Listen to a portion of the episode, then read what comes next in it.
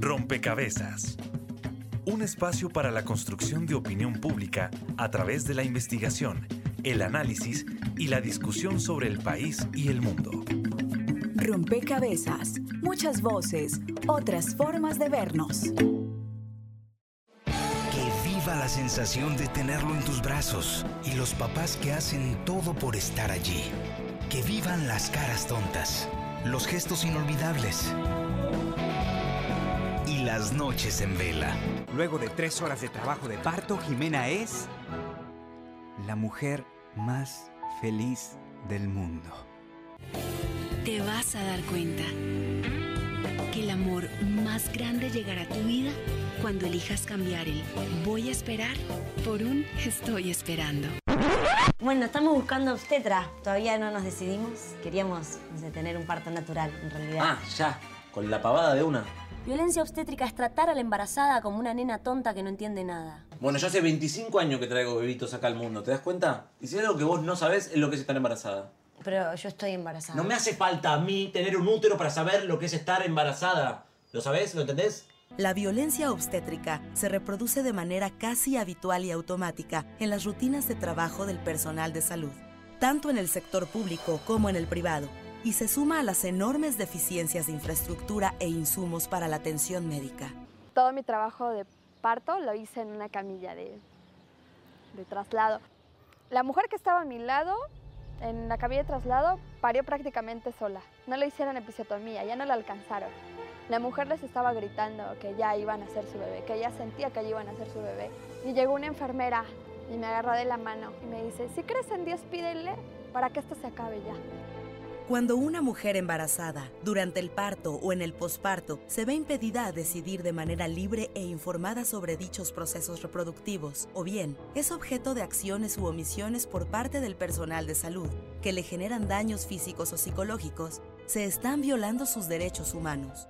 No sé quién eres tú, ni cuál tu origen es, tan solo sé que luces linda esperando un bebé, esperando un bebé.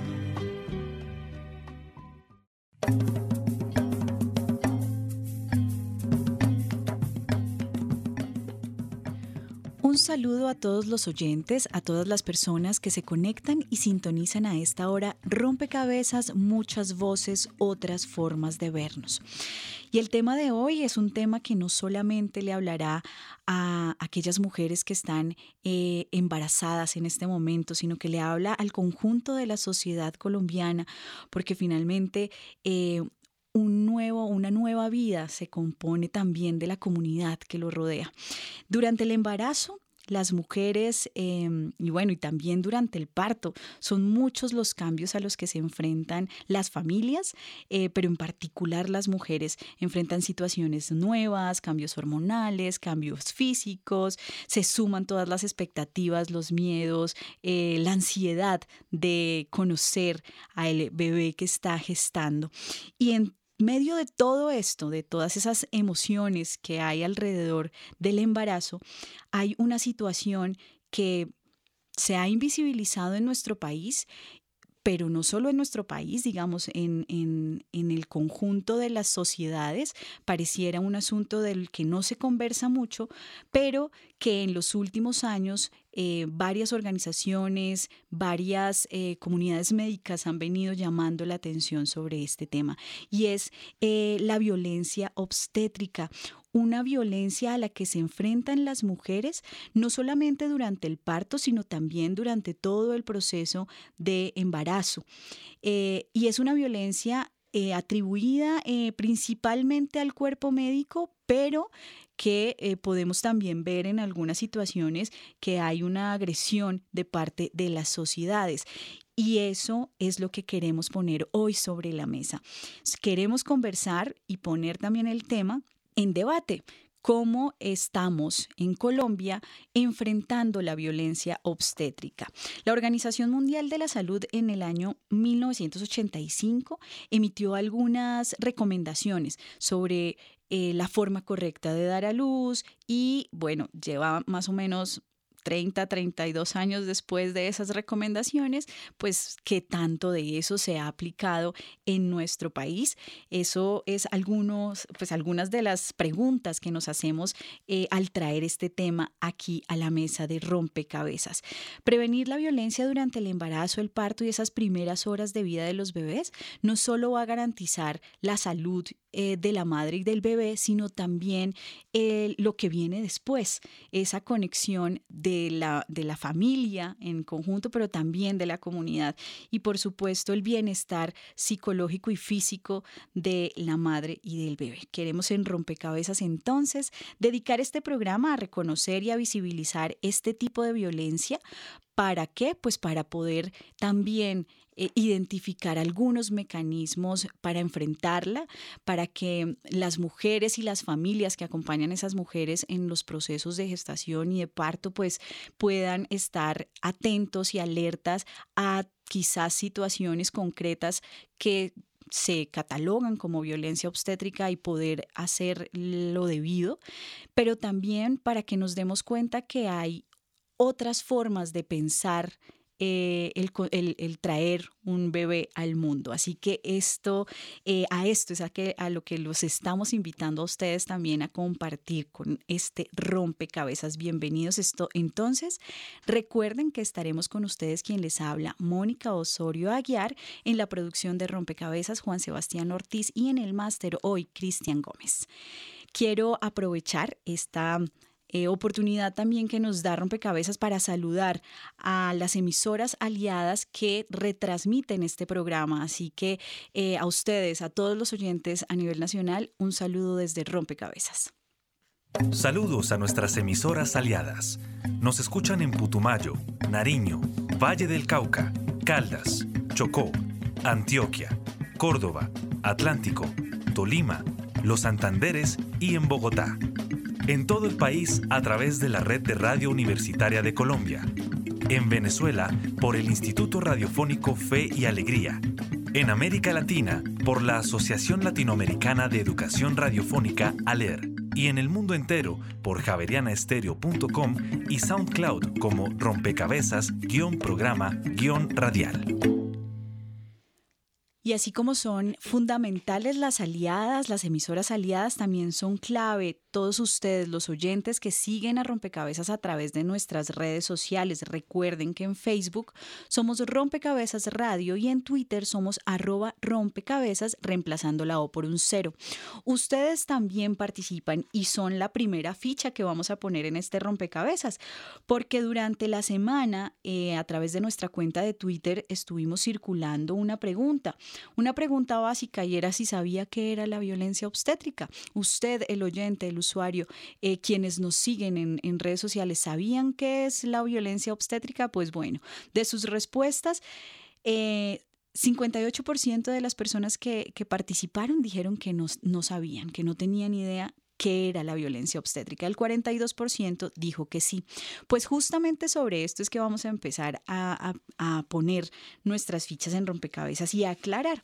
Vamos a hablar sobre qué es entonces la violencia obstétrica y yo para eso quiero darle la bienvenida a nuestras invitadas. Especialmente quiero que contestemos esta pregunta eh, sobre todo para ese 58% de personas que dijeron que no tenían idea qué era la violencia obstétrica. Em, y quiero darle la bienvenida a Elsa Mariño. Usted es directora de la Maestría de Salud Sexual y Reproductiva de la Universidad del Bosque. Bienvenida a Rompecabezas, Elsa. Y si, si podemos dar algunas pistas sobre qué significa esto de la violencia obstétrica. Eh, bueno, mil gracias a todos los oyentes, mil gracias a la emisora Javeriana por invitarme y claro, yo quisiera hacer como, como tres eh, anotaciones que me parecen importantes. Las, la primera es que la violencia obstétrica eh, se ha definido como el apropiarse del cuerpo y de los procesos reproductivos de las mujeres. Y se habla especialmente del personal de salud, son quienes se apropian de esos procesos. ¿Y cómo se expresa esa apropiación? Pues a través de un trato deshumanizado, a través del abuso de la medicalización, es decir, usar procedimientos y medicamentos que eh, de pronto no se requerirían y patologizar los procesos naturales. Es decir, el parto, el proceso del embarazo es un proceso normal que se ha venido convirtiendo como en complejizarlo como si fuera una patología. Eh, dentro de esa, digamos, dentro de esa definición faltan dos cosas fundamentales. Entender que la violencia es una violencia de género y eh, de violación a los derechos humanos. Eh, eso es para nosotros los que trabajamos en la parte de salud sexual y reproductiva, claro. Y el otro aspecto que me parece importante mencionar es que aunque la violencia obstétrica se ha centrado específicamente en los procesos de embarazo y parto, realmente lo que hemos venido encontrando es que la violencia obstétrica, aunque diga obstétrica y sería embarazo y parto, pues hemos encontrado esta violencia en las mujeres en todo el campo de la salud sexual y reproductiva, como en, la atención a las pacientes usuarias de anticoncepción, en eh, intervención en, el aborto, en interrupción voluntaria del embarazo, en la menopausia, etcétera. Entonces realmente concluyendo un poco es como esa violencia es ese apropiarse y decidir por un cuerpo de una mujer en unas condiciones de su salud sexual y reproductiva a través de tres cosas, deshumanización, medicalización y eh, patologización de los procesos naturales.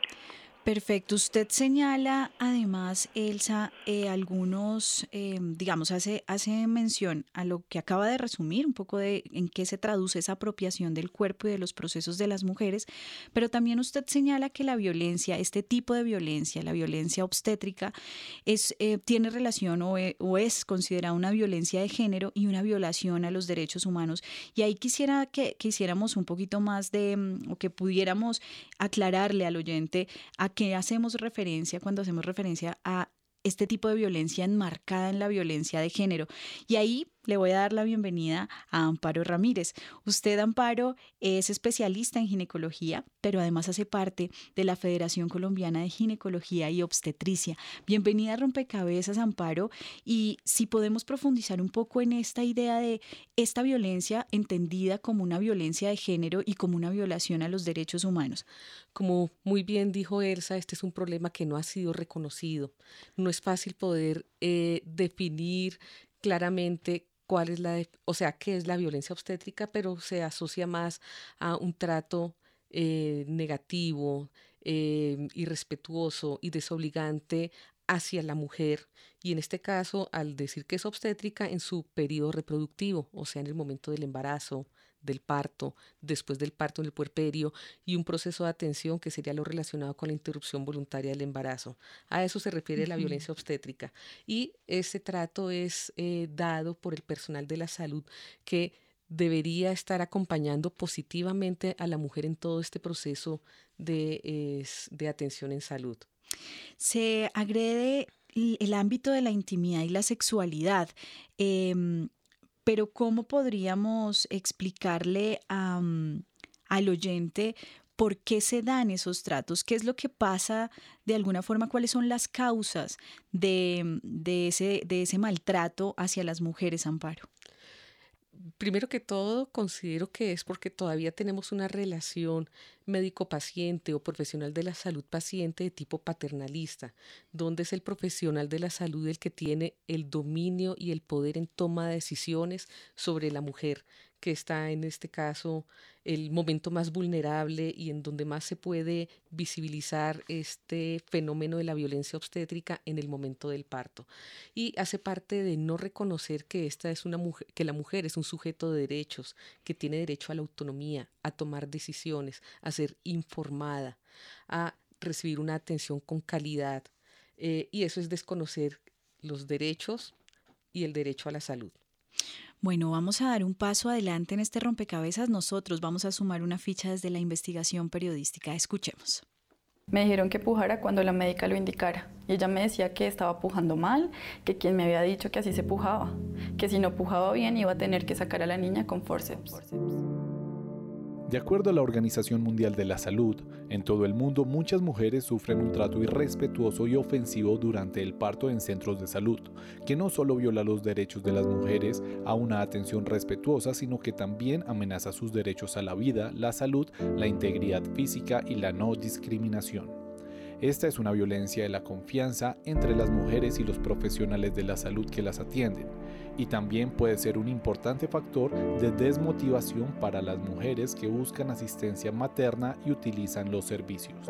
Organizaciones de derechos de la mujer como Mayo 28 aseguran que la violencia obstétrica es institucional en la medida en que es una combinación de violencia institucional y violencia contra la mujer durante el embarazo, el parto y el periodo posparto tanto en hospitales públicos como privados y que puede manifestarse a través de la negación de servicios, el menosprecio del dolor de la mujer durante el parto, humillaciones verbales, tratos inhumanos o crueles, violencia física, prácticas invasivas, uso innecesario de medicamentos, intervenciones médicas forzadas o con coerción e incluso detenciones en establecimientos por falta de pago. La OMS señala también que es más probable que las mujeres adolescentes, las solteras, las de nivel socioeconómico bajo, las que pertenecen a una minoría étnica, las inmigrantes y las que padecen VIH, entre otras, sufran un trato irrespetuoso y ofensivo.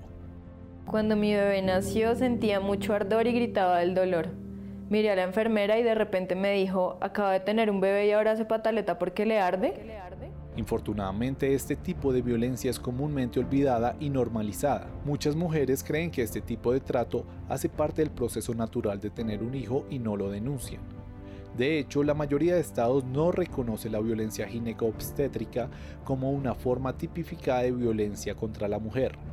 Venezuela se convirtió en el año 2007 en el primer país en definir legalmente la violencia obstétrica y en tipificarla como delito. Argentina, por su parte, sancionó en el 2009 la Ley 26485 y en su artículo 6 define las diferentes modalidades en las cuales se presenta la violencia contra las mujeres, entre ellas la obstétrica.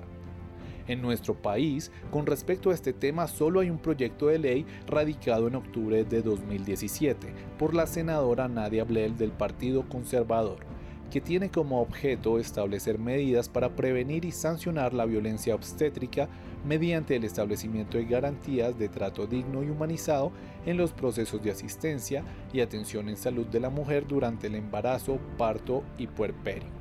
En Colombia no existen cifras oficiales de violencia obstétrica.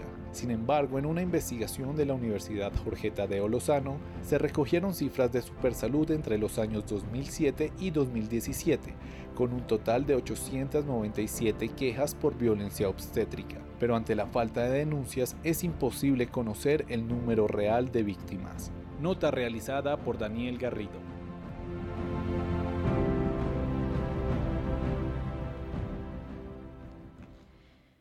Escuchábamos la situación de nuestro país comparada con otros y vemos realmente que hay un retraso, al menos en términos de regulación, de reconocimiento en política pública de este problema. Em, nos va a acompañar unos segundos Andrés Restrepo, usted es enfermero jefe del Hospital San Ignacio, em, hizo una investigación eh, alrededor del tema justamente de violencia obstétrica. Andrés, bienvenido a Rompecabezas. Yo quisiera que usted eh, nos permitiera seguir tejiendo este diálogo alrededor de las causas y un poco nos preguntábamos aquí en la mesa de Rompecabezas, bueno, si las causas están asociadas a una falta de formación, en el personal de salud, el que, que está, digamos, involucrado en el proceso obstétrico, o es una falta también de compromiso de las instituciones, como ya lo decía, es un problema institucional, o es un problema también de políticas claras de parte del Estado. Usted, ¿Cómo analiza, digamos, el problema de la violencia obstétrica? Bienvenido a Rompecabezas, Andrés. Muchas gracias. Gracias por la invitación. Pues bueno, digamos que todas esas causas que venían hablando son realmente problemáticas en cuanto a que el fenómeno de la violencia obstétrica también lo es. Yo creo que más que falta de formación del personal que atiende a las mujeres en el proceso de parto, precisamente el problema está en la formación que se le da a los profesionales, que se nos da.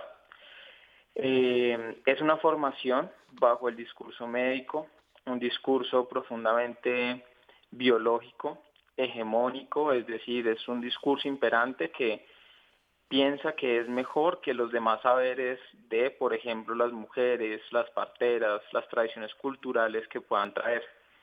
En ese sentido, no porque se piense que ese discurso es malo o violento, eh, los profesionales lo ejercen, sino porque es el discurso que conocen.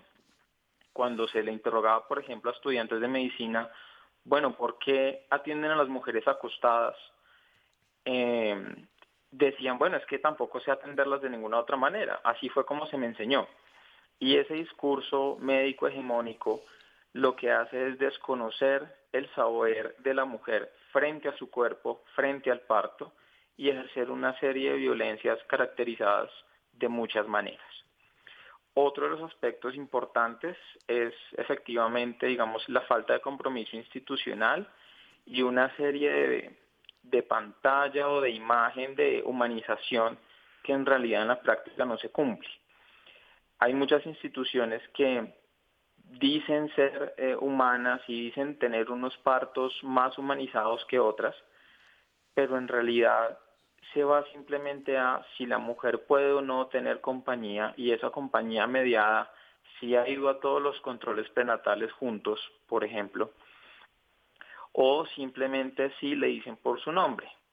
Pero de nada sirve decirle a la mujer por su nombre, que es una de las políticas de la humanización de muchas instituciones, si debajo de ello hay violencias simbólicas, verbales, discursivas, incluso físicas, donde se somete a la mujer a todo eso, como ya lo venían diciendo en la nota, porque se piensa que es la única opción y en especial por falta de conocimiento.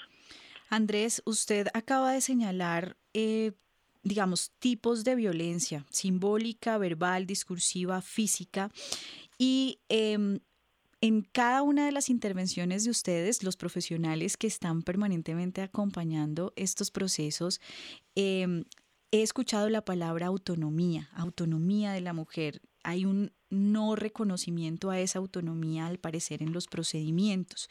Pero quisiera aprovechar su, su intervención, Andrés, para profundizar un poco más sobre ese tipo de violencias y cómo ese tipo de violencias terminan vulnerando, eh, pues, como ya lo veníamos diciendo, pues derechos humanos, ¿no? Los derechos de las mujeres. Correcto. Bueno, creo que para ser concreto y, bastante ilustrativo, quisiera como básicamente decir qué significa cada una de esas violencias y un ejemplo que encontramos en nuestra investigación. Digamos, una de las más claras es la violencia física, que se entiende como todos aquellos actos que van en contra de el cuerpo físico de las mujeres. En ello podemos incluir los procedimientos innecesarios, eh, empujones, maltrato físico, agresiones, que pueden ser a veces muy sutiles, pero están ahí. Procedimientos como por ejemplo limitar la circulación, eh, realización de enemas, rasurado genital, cosas que ya la OMS dice no se deben hacer, pero se siguen haciendo. Limitar, por ejemplo, la alimentación y dejar en ayuno a las mujeres. Eso todo hace parte de ese tipo de violencia. Otro tipo de violencia es la emocional psicológica, que va mucho más referido a la salud mental de las mujeres y cómo se ve vulnerada normalmente por expresiones del personal, como por ejemplo, ¿por qué se está quejando ahora si cuando abrió las piernas o las patas en otros momentos les dicen así, eh, ahí sí no le estaba doliendo? O por ejemplo, cuando le, como le dijeron a otra de las mujeres de nuestra investigación, usted no siquiera se sabe cambiar el pañal y ya está teniendo otros chicos. Ese tipo de violencia psicológica es la que afecta directamente la emocionalidad de las mujeres. Otro tipo de violencia es una violencia cultural, que como les venía diciendo es negar que las tradiciones culturales y otras opciones de parir son, digamos, inapropiadas, riesgosas, de ahí que se establezca una sola, forma de parir, que es acostada, normalmente rodeada del personal de la salud y no de la familia.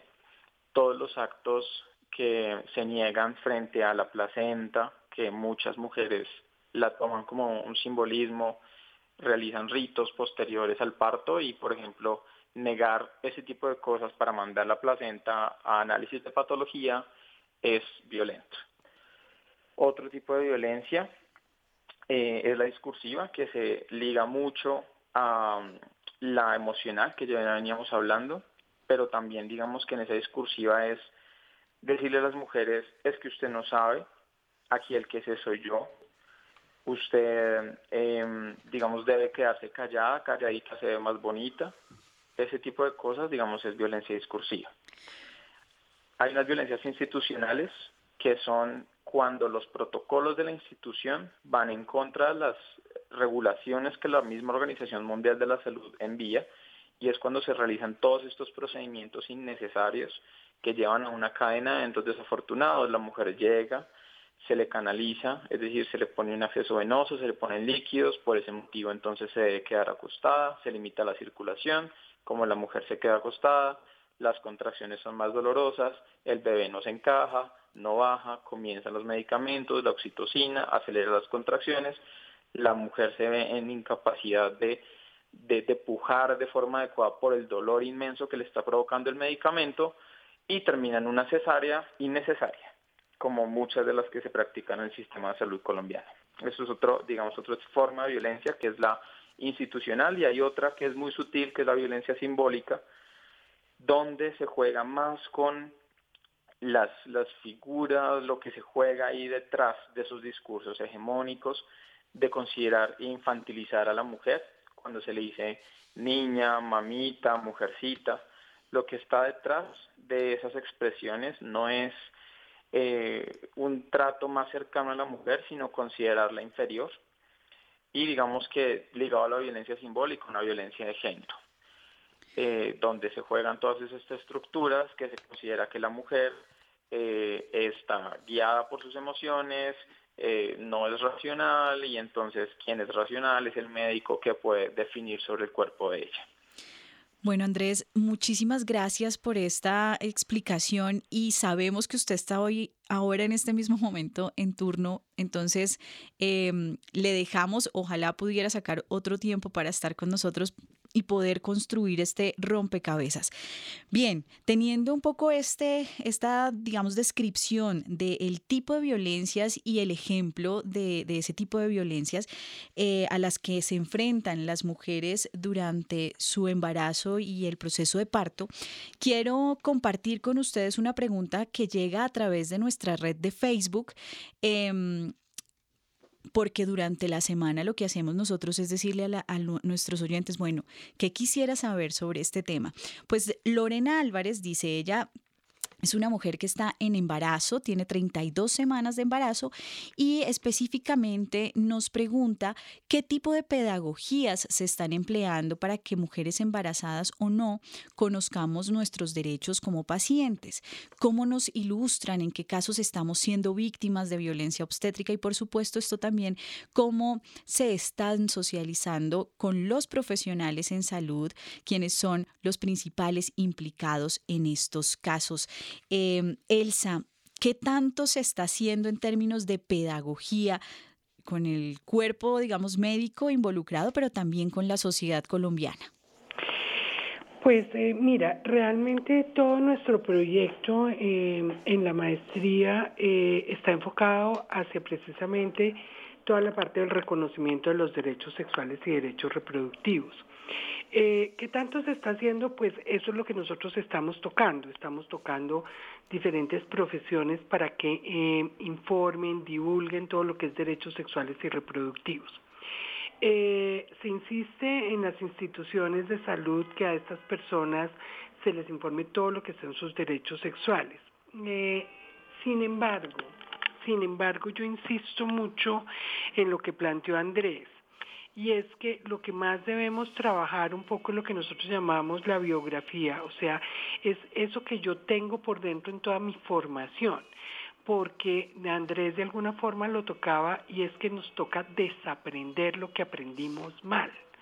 Y entonces no es la falta de educación del personal de salud, sino es como desaprendo desaprendo actitudes, conductas, em, acercamientos que yo viví en mi experiencia con otros profesionales que están generando una violencia obstétrica y cómo aprendo otro tipo de conductas que me permitan el respeto y un trato digno a la persona. ¿Por qué menciono eso? Porque han insistido mucho en el eh, discurso de que una de las causas es el modelo hegemónico. Claro que sí, el modelo hegemónico, eh, digamos, de alguna forma mm, biologicista del cuerpo médico, pues tiene, subyuga a todos los pacientes a, a ser dependientes del saber médico.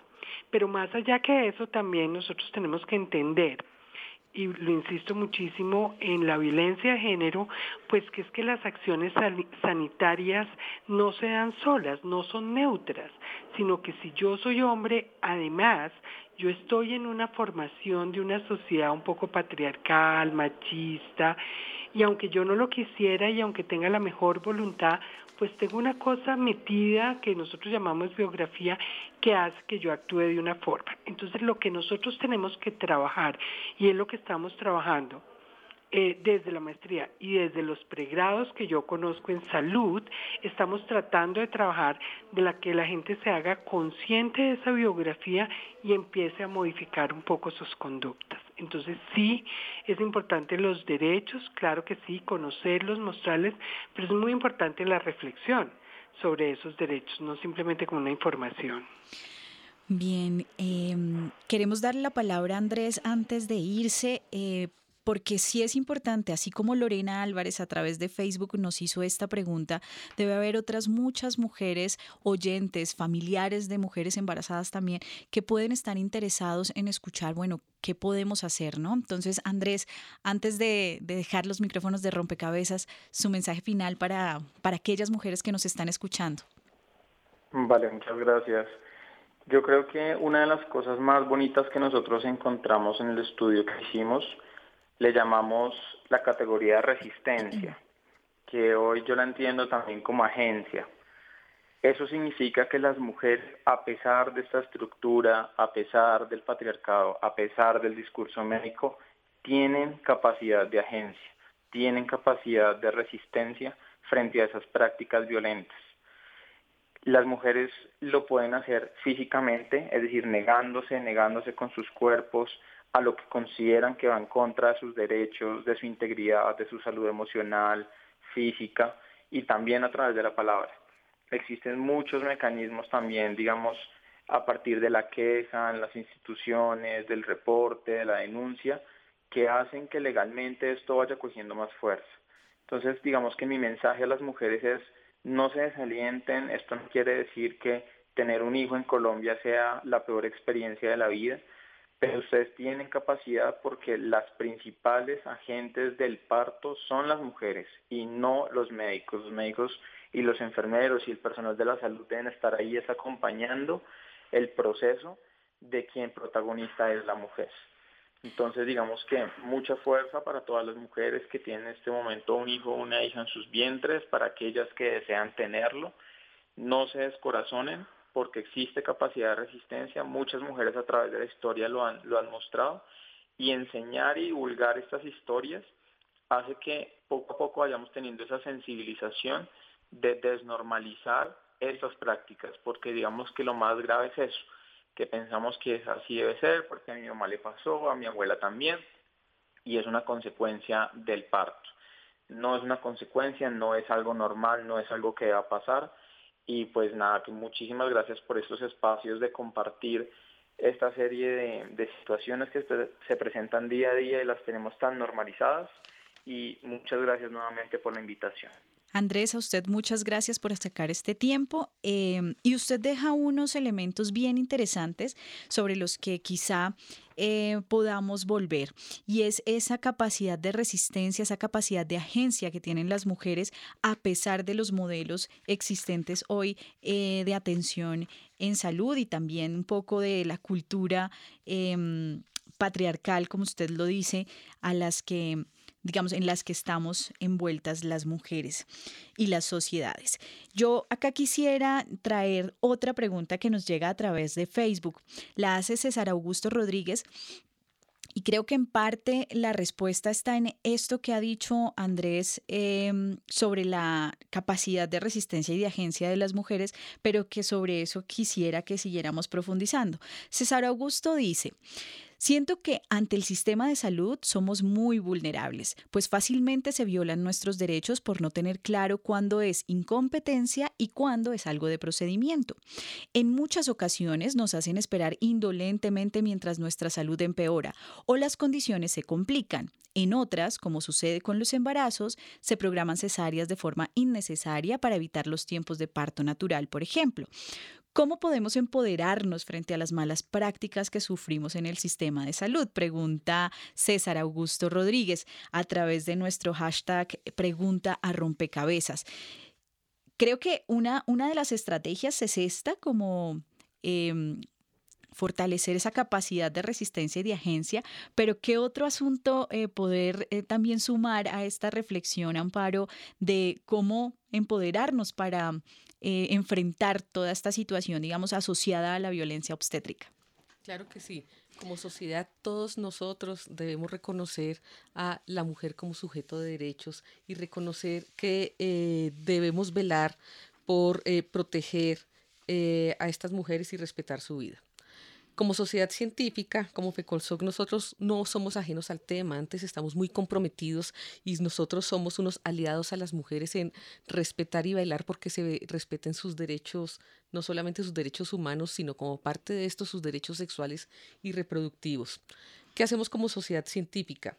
Eh, se han creado líneas de investigación para poder visibilizar este fenómeno de la violencia obstétrica y poder identificar cuáles son los determinantes para que aparezca este fenómeno y con esto elevar pues unas líneas de trabajo para que sean desde el punto de vista estatal mejorar ese proceso de atención en salud. Eh, como sociedad científica nosotros también proponemos y propendemos por la atención excelente del parto, o sea, un nacimiento humanizado donde se respete ese proceso del parto como un proceso fisiológico y que se utilice la medicalización y que se utilice eh, toda la tecnología y los recursos científicos disponibles de acuerdo a las necesidades de cada una de las pacientes. O sea, aplicación de guías de práctica clínica de acuerdo a mi condición individual de cada mujer, respetando el parto como un proceso fisiológico y ahí qué vamos a hacer, impactar en el número de cesáreas innecesarias como lo habían dicho. Igual dentro del proceso de atención a la mujer y dentro del control prenatal hay un espacio muy importante que es el curso de preparación para la maternidad y paternidad, que es un espacio que nos permite eh, mostrar a la mujer cuáles son los debe, cuáles son los derechos tanto eh, que tiene eh, los derechos en salud sexual y reproductiva eh, y cuáles son los derechos que tiene para en cuanto a la atención en salud. Eso es lo que hemos hecho como sociedad científica y sobre todo también estamos sensibilizando a nuestra comunidad, a nuestros médicos, a nuestros colegas en desaprender, como decían previamente los otros panelistas, en desaprender y volver a aprender eh, eh, reconociendo a la mujer como un ser único, individual, aprendiendo a reconocer y a respetar las diferencias. Bien, vamos a hacer una pausa en este rompecabezas en el que estamos conversando sobre la violencia obstétrica. Hemos logrado definirla, hemos logrado caracterizar algunos tipos de violencia y mm, eh, identificar esos casos en concreto en los que se presenta, pero también estamos empezando a mm, pensar en pedagogía, en cómo también promover una acción preventiva a este tipo de violencias. Ya volvemos. Están escuchando Javeriana Estéreo, sin fronteras.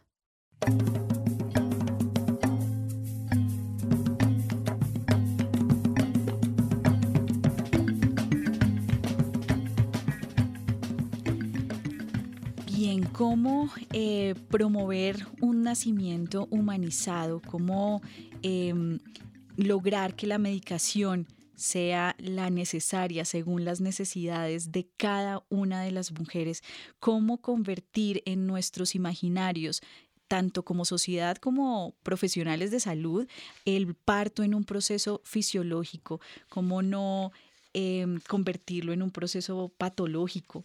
Eh, un poco sobre esto hemos venido construyendo en este rompecabezas y en, estas, en estos minutos que nos quedan yo quisiera em, empezar a tejer en términos de esas alternativas que puede tener la sociedad colombiana para pensar distinto el proceso de parto. Justamente quisiera que empezáramos a hablar de ¿qué es realmente un parto humanizado? Porque lo hemos mencionado, pero bueno, eh, quizás para, para, para ustedes, los profesionales en salud que están dedicados a este tema, es mucho más fácil entenderlo, pero bueno, nuestro oyente quizás quiera saber un poco más eso en qué se traduce exactamente.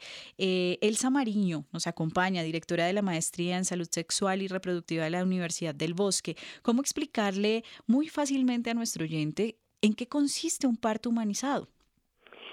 Pues eh, miren, yo creo que definitivamente cuando uno habla de parto y habla de relación personal de salud con una eh, persona que está teniendo un parto o un embarazo, pues es un parto humanizado porque es entre humanos. Eh, el concepto humanizado, a mi modo de ver, debe conllevar Primero, un trato digno. Y un trato digno significa no vulnerar los derechos, no vulnerar el derecho a la intimidad. Esto significa pues no tener exceso de personal dentro de una sala que la persona está expuesta con sus genitales a tener el bebé, no, no mm, violentar, digamos, su integridad en términos de exceso de, de medicalización, pero sobre todo entender que la persona que está en ese proceso es una, una persona que tiene una mm, un concepto multidimensional, es decir, que ella es una persona biológica, psicológica y social, y como tal es un sujeto que tiene derecho a decidir, a tener miedos y a expresar. Cuando yo digo un trato humanizado, es cuando yo favorezco que esa persona me exprese una cantidad de inquietudes, yo le tenga en cuenta todo su proceso biológico, que será un proceso normal si, si así lo quiere, digamos, el proceso fisiológico, pero también tengo en cuenta todas las condiciones culturales con las que me llega esa persona y esa familia. Para mí eso significa un trato humanizado tener en cuenta esas condiciones culturales em, quizás también implica, y ustedes ya lo han venido diciendo, ese desaprender de algunas prácticas específicamente en el cuerpo médico, pero tal vez eso también signifique que como sociedad debemos desaprender algunas cosas. No sé si em, podamos indicar por lo menos algunas de las comprensiones que deberíamos empezar a transformar para e, es específicamente pensar en un parto con ese trato digno como el que estaba diciendo Elsa Amparo, cómo, qué, qué asuntos culturales de nuestra sociedad debemos empezar a transformar para pensar distinto sobre, sobre el parto en, en específico. Es iniciar esa transformación desde la sociedad en proteger a nuestras mujeres, desde nuestras instituciones de salud garantizar o adecuar que nuestras instalaciones, que nuestros recursos físicos, tecnológicos y el recurso humano esté capacitado, entrenado y sensibilizado para dar una atención con calidad y calidez a, nuestras mujeres en ese momento que generalmente en la mayoría de casos es un momento donde tenemos un recién nacido vivo, en buenas condiciones, pero también no desconocer que en condiciones en donde nuestra paciente tenga alguna patología, alguna complejidad, alguna, alguna situación negativa, acompañemos el duelo eh, en ese momento negativo. Bien, vamos a poner una ficha más en este rompecabezas para seguir construyendo este diálogo sobre violencia obstétrica en Colombia. En ocasiones es un problema de formación, quizás social, pero sin duda alguna es un inconveniente cultural. La violencia obstétrica es una situación a la cual miles de mujeres en el mundo se ven expuestas en ocasiones sin saber que están siendo violentadas. Es por eso que alrededor del mundo hay una serie de iniciativas que contribuyen al apoyo de las mujeres víctimas y a la prevención. El Grupo de Información y Reproducción Elegida en México es ejemplo de ello.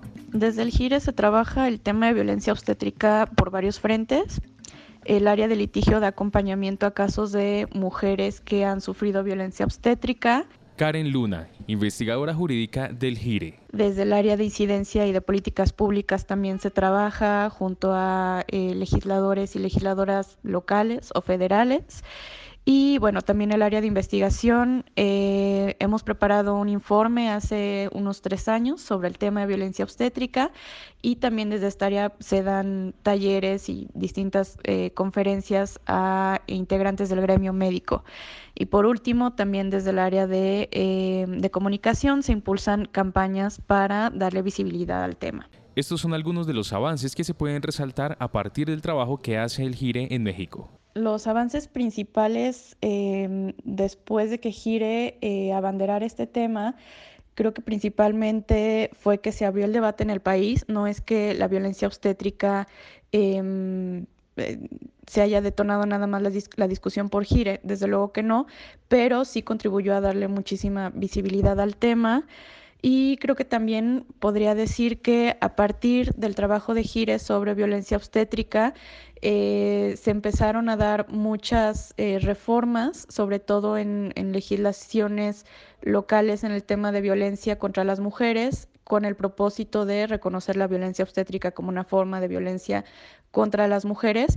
Y aquí algo muy importante, el enfoque de Gire es em, no penalizar la violencia obstétrica, sino entender el fenómeno desde sus orígenes, es decir, como un problema estructural que no se resuelve eh, tipificando las conductas de los médicos. Y estas son algunas recomendaciones que desde el GIRE se pueden tener en cuenta en pro de la prevención de la violencia obstétrica. En GIRE creemos que la prevención de la violencia obstétrica tendría que pasar primero por resolver eh, situaciones eh, estructurales, por ejemplo, la falta de equipamiento en los hospitales, el número insuficiente de personal médico, de enfermería, de insumos, em, eh, que a veces los hospitales estén localizados en lugares geográficamente eh, poco accesibles para muchas mujeres, eh, pero también tiene mucho que ver con la educación que reciben el personal médico y de enfermería. Como estas, hay numerosas iniciativas en el mundo. ¿Cómo anda Colombia? Informa para Rompecabezas Juan Sebastián Ortiz.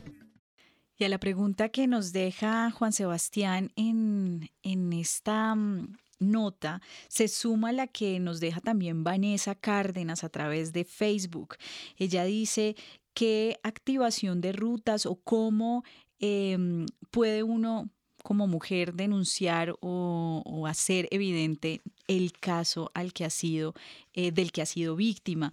En Colombia, ¿cómo estamos? ¿Qué tantos escenarios de reacción y de atención existen para, para atender la violencia obstétrica, Elsa? Digamos, aparte del proyecto, aparte del proyecto de ley que hay específicamente sobre violencia obstétrica, digamos que en Colombia existe una ley que no es tan concreta frente a violencia obstétrica, pero habla sobre violencia contra la mujer.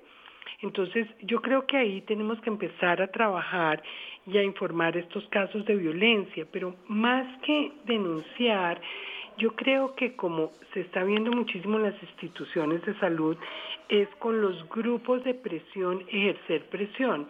Miren, hay muchos, hay muchos sistemas de presión, estaba precisamente con este tema mirando cómo existen, eh, digamos, no denuncias, sino blogs donde las eh, mujeres han escrito sobre casos que han vivido ellas de violencia obstétrica en las diferentes instituciones de salud.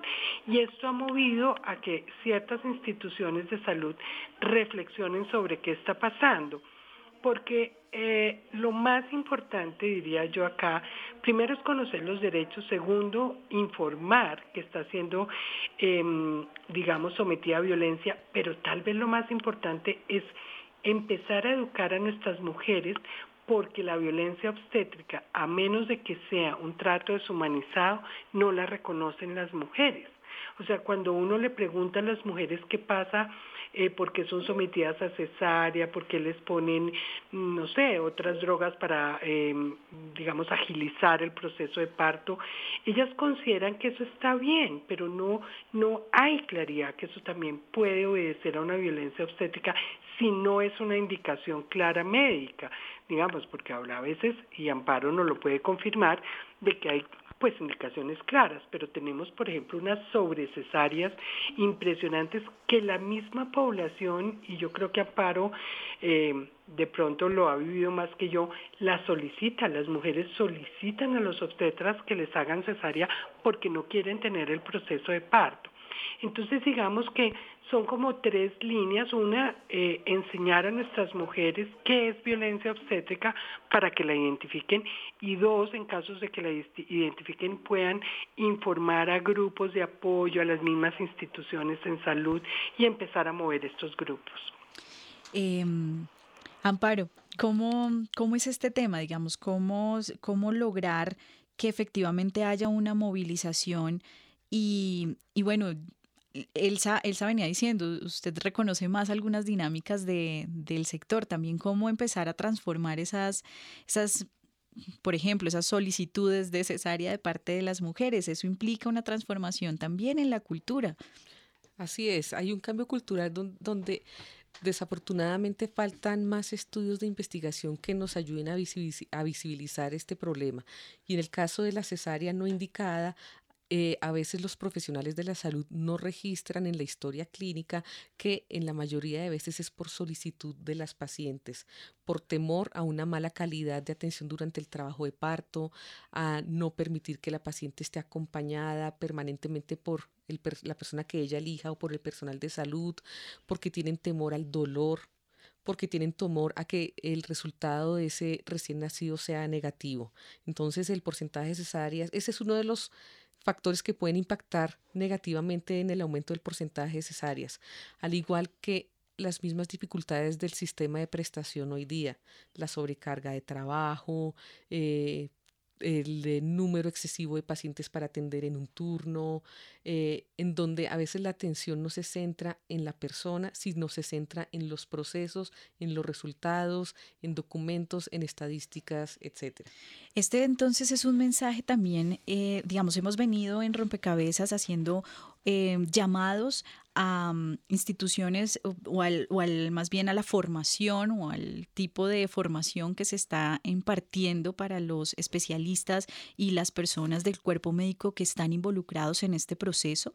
Hemos también hecho un llamado a las instituciones a cómo se pueden comprometer desde sus políticas con una atención em, o un trato digno a las mujeres, pero también en este último em, tiempo hemos estado haciendo un llamado a la sociedad, a ustedes, a los oyentes, mujeres y hombres, para que empecemos a conocer los derechos, para que se hagan procesos de educación a las mujeres sobre esos derechos y asimismo para que empecemos a circular información alrededor del tema de la violencia obstétrica.